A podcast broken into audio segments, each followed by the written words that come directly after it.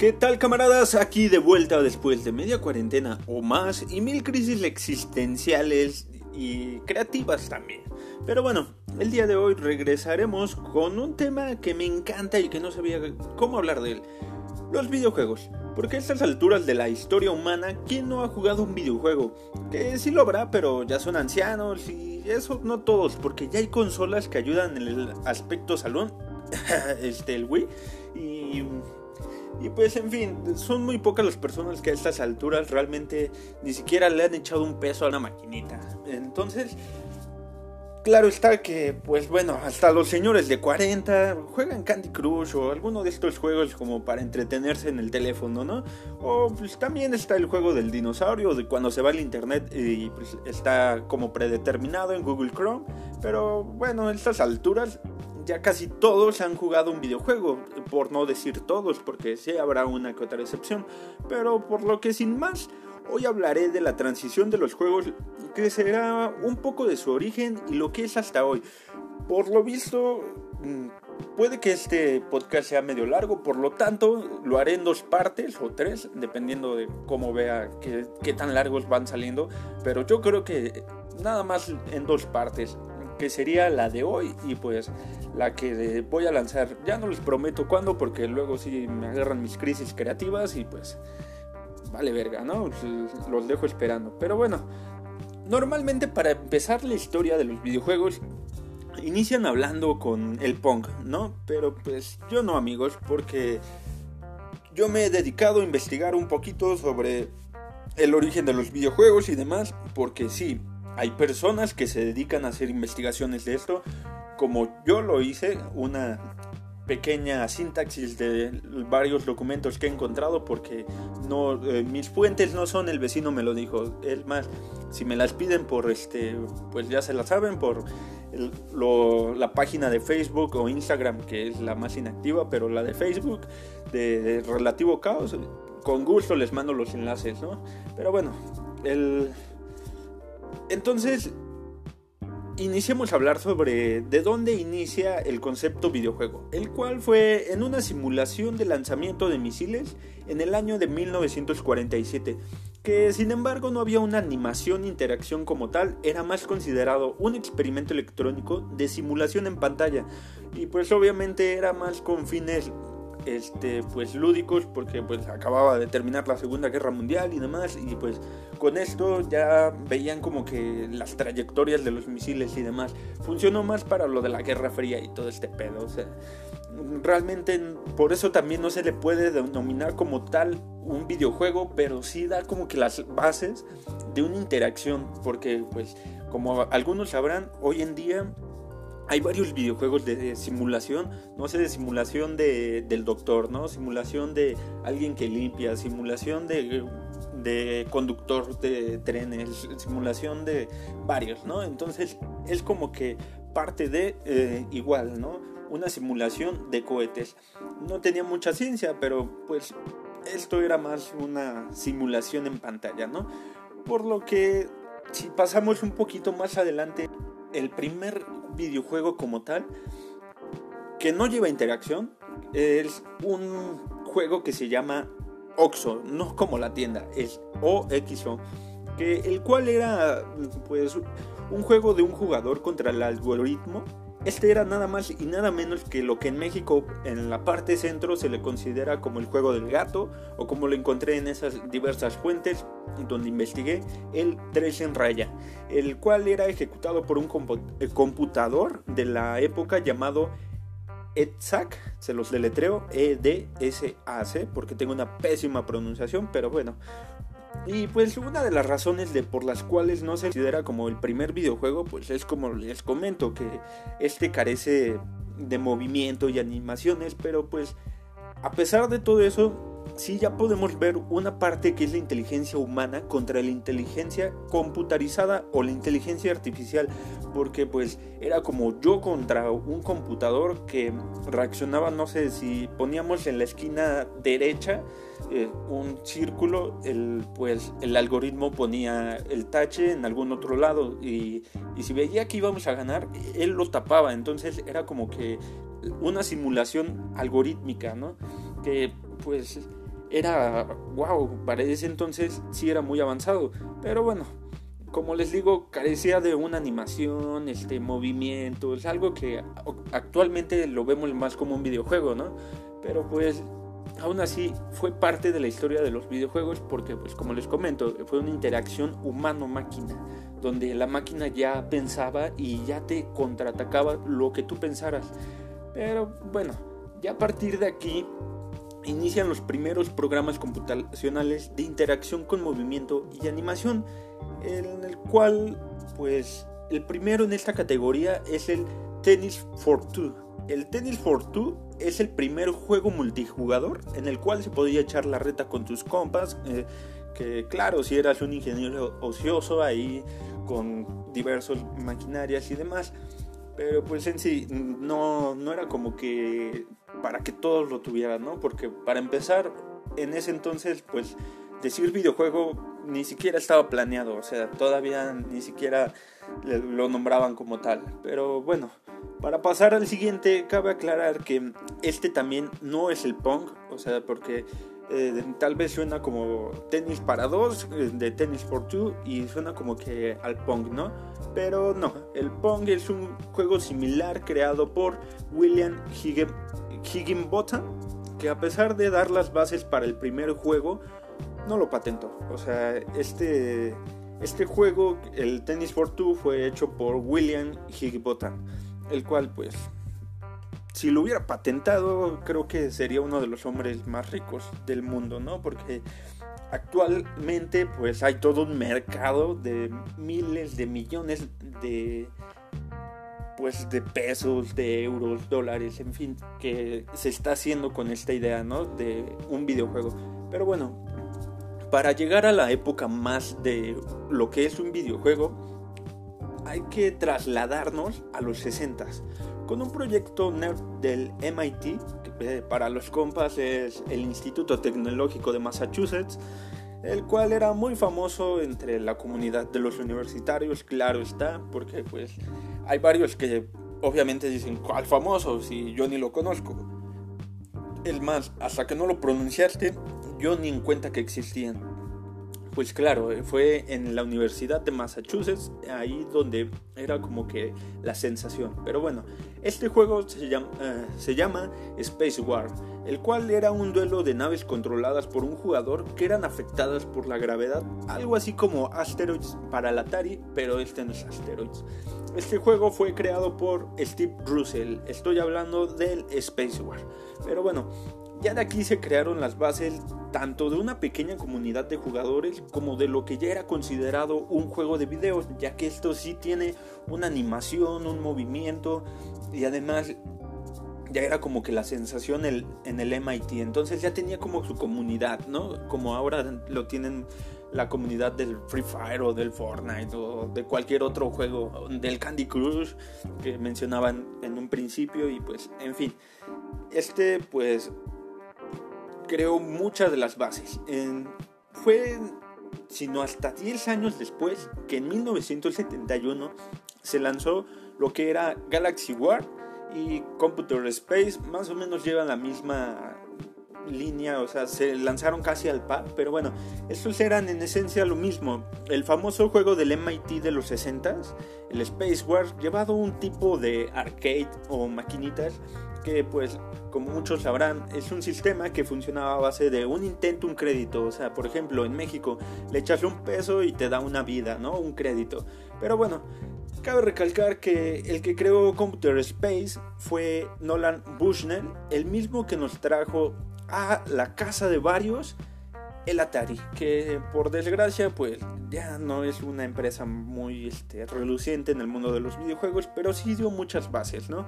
Y pues bueno, por lo visto a Nolan le gustaba traer lo que eran muchos proyectos recreativos de ingenieros a la sala de una casa, ya que fue donde posteriormente apareció el famoso punk, que pues como recordarán lo que dije, pues el punk tiene como que bases en el Tennis for Two y el punk además iniciaban las arcade, ¿no? En las maquinitas, en un intento un crédito y, pues ya, ¿no? Pero después lo pasó al Atari y el Atari pues trajo muchos de esos juegos de maquinitas que pues bueno, a partir de aquí ya se la saben algunos, aparecen los primeros periféricos, ya que por ejemplo el Punk para el Atari venía con unas láminas translúcidas o sea, unas láminas así como si en un papel cebolla de un bloc marquilla hubieras dibujado algo, ¿no?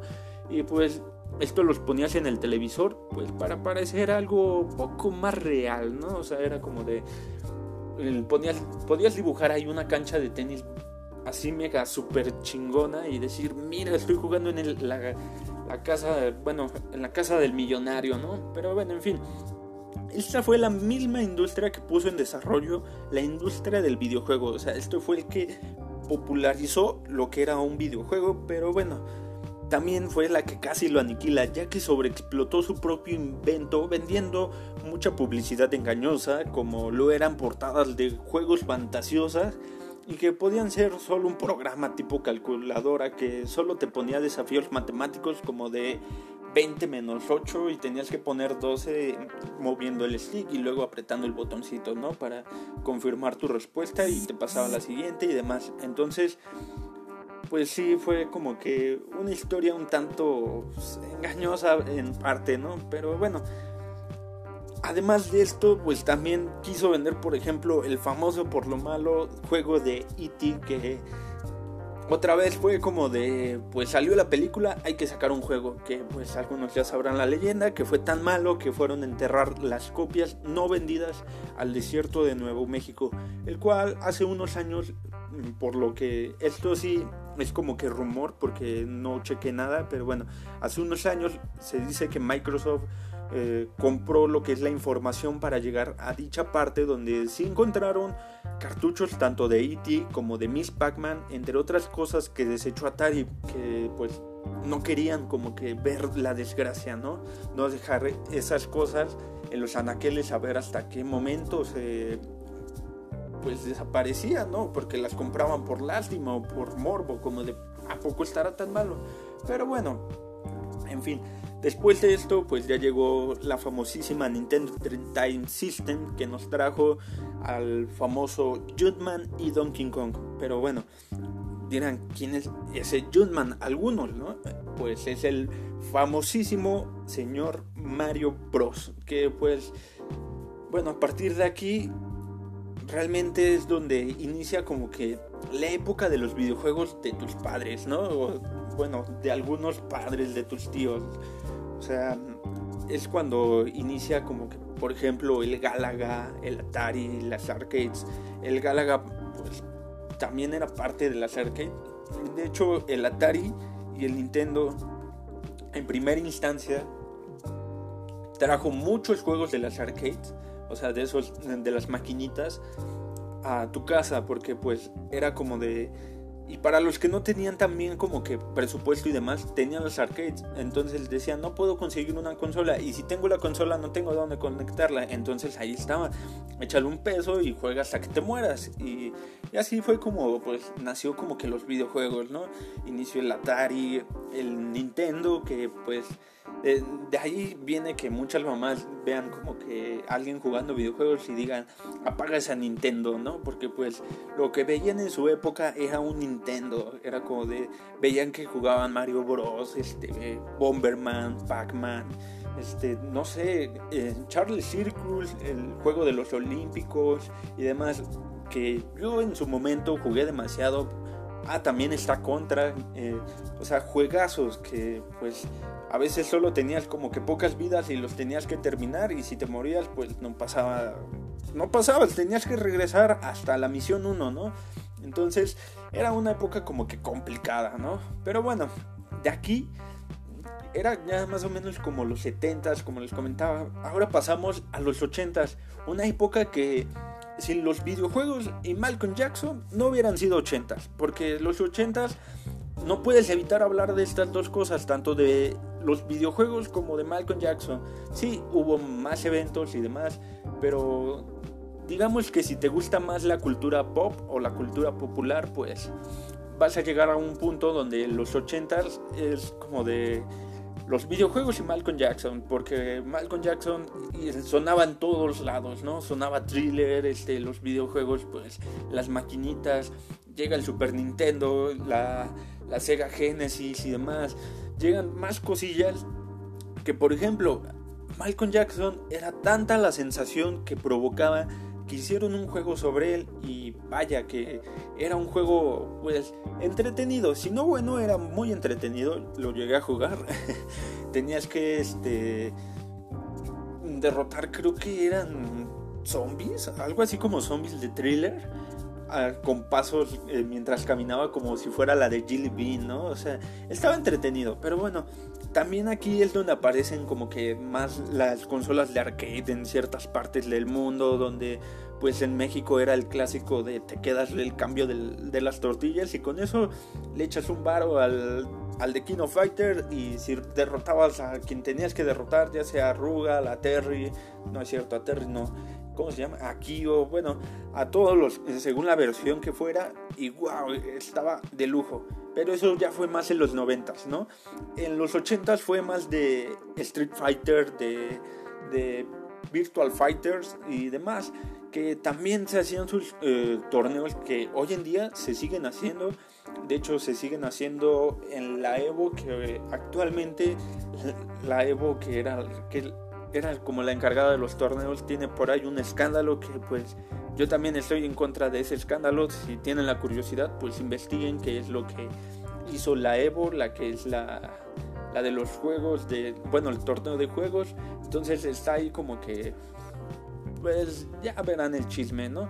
Entonces, los 80s eran como las maquinitas, ¿no? El juegos... Eh, inspirados en películas, Malcolm Jackson. Creo que me parece que aquí es donde aparece el juego de las ranitas. No me acuerdo cómo se llama.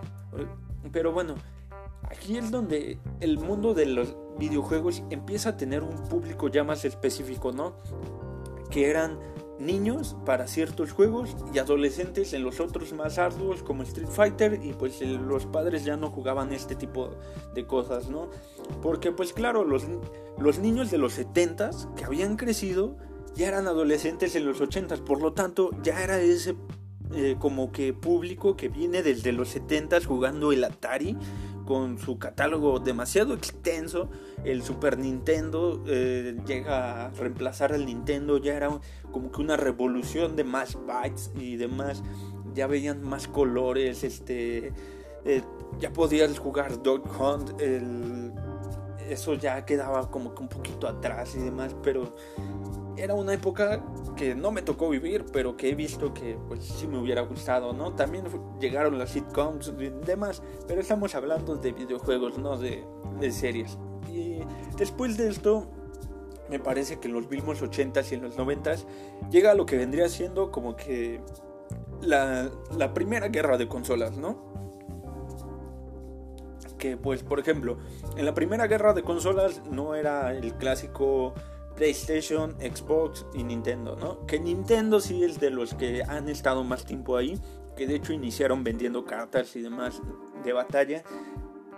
Llegó esta época donde Sega atacaba que en Mario era como que muy muy para tontos, ¿no? Como para nerd, porque así ponían sus comerciales. No existía la censura ni nada, entonces era como de Sonic era la parte rebelde opuesta de totalmente Nintendo. Atari estaba tratando en su lucha con el Atari Jaguar y demás que por desgracia pues ya saben, ¿no? Como lo dije al principio, él solito provocó su existencia y él solito provocó su extinción, ¿no? Actualmente me parece que ya solo es un estudio y no hace muchos juegos, pero en fin.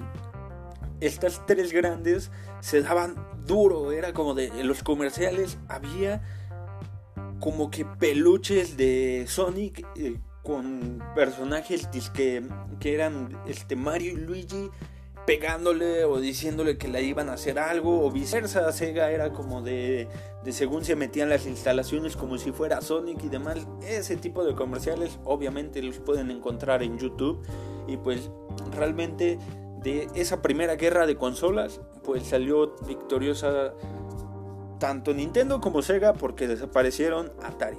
Fue aquí donde como que ya dieron su salto, ¿no? Y y la última generación en la que estuvieron peleando fue Nintendo 64 y Sega CD, que pues por desgracia Sega aquí fue cuando empezó a flaquear y pues que sí, ya después sacó una consola que se llama Dreamcast, que no pegó mucho y empezó a desaparecer, pero Nintendo en su afán por querer ganar esta guerra, es cuando antes del Nintendo 64 empieza a hacer como conversaciones con Sony, es como de pues va, me late, hay que hacer la idea, pero por una extraña razón Nintendo se le ocurrió ver a los ejecutivos de Philips para poder meter como que un mini disco y demás el chiste es de que Sony se eh, sintió traicionado y a partir de aquí Nintendo crea a PlayStation. PlayStation es creado a base de Nintendo y pues es como de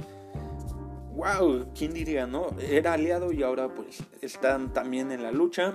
Que Nintendo ya no está como tal en la lucha, o sea, ya no está entre los más fuertes y demás, que sí ha agarrado más fuerza con la última consola que tiene y demás. Pero bueno, a partir de aquí ya inicia el Nintendo Sega ya muriéndose, así como que agonizando, y llega Sony con PlayStation. A final de, los 90, inicio de los 2000, llega el señor Bill Gates de Microsoft con Xbox. Este es como que el pum, llegué. Ahora sí, viene lo bueno. Es como de. A partir de aquí, la historia, pues ya es más parecida a la actual. Es donde Sega empieza a fracasar en ciertas ventas cuando después de esto llega lo que es el Nintendo GameCube, el PlayStation 2, el Xbox, el primero sigue vigente, pero es con un, una nueva como un nuevo modelo, un nuevo control y demás y Sega llega con el Dreamcast, que por muy desafortunado caso, el Dreamcast no, no funciona como se debe, no, no es lo, lo, maravilloso, que sí tenía mucha potencia, pero a la gente no le interesaba. Entonces aquí es donde Sega empieza a perder la cotienda y Sega desaparece, ¿no? Pero en fin, esto es lo que vendría siendo como que la historia longeva que tal vez no sé, de los de las personas que tienen como 23, es más 25 para abajo, pues lo han escuchado más como yo, ¿no? Realmente no lo hemos vivido, pero es una época muy profunda, muy buena y que realmente si no existiera esta época, los videojuegos no serían lo que son hoy en día. Para empezar, porque no hubieran existido, no hubieran creado comunidades que de seguidores, eh, no hubiera existido estos dos bandos de mm, esta consola es mejor, no es cierto, es esta y demás. Entonces, estas fueron como las bases. Por eso les comentaba que al principio que pues este iba a ser un video muy largo que pues voy a dividir en dos partes y, y pues esto sería como que la historia, ¿no?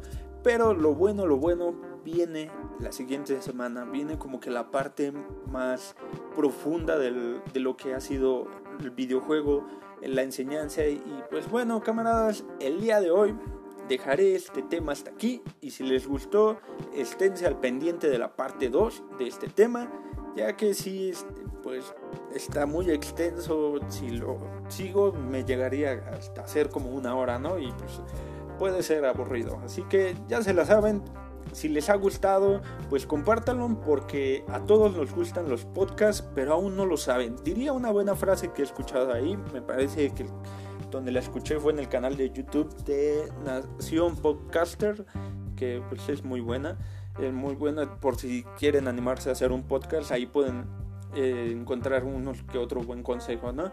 Pero bueno, además de que recuerden que aquí escucharán todo un poco. Sin más, llegó la hora de despedirse y hasta la próxima si es que no nos explotan la cabeza con las pistolas de láser de temperatura.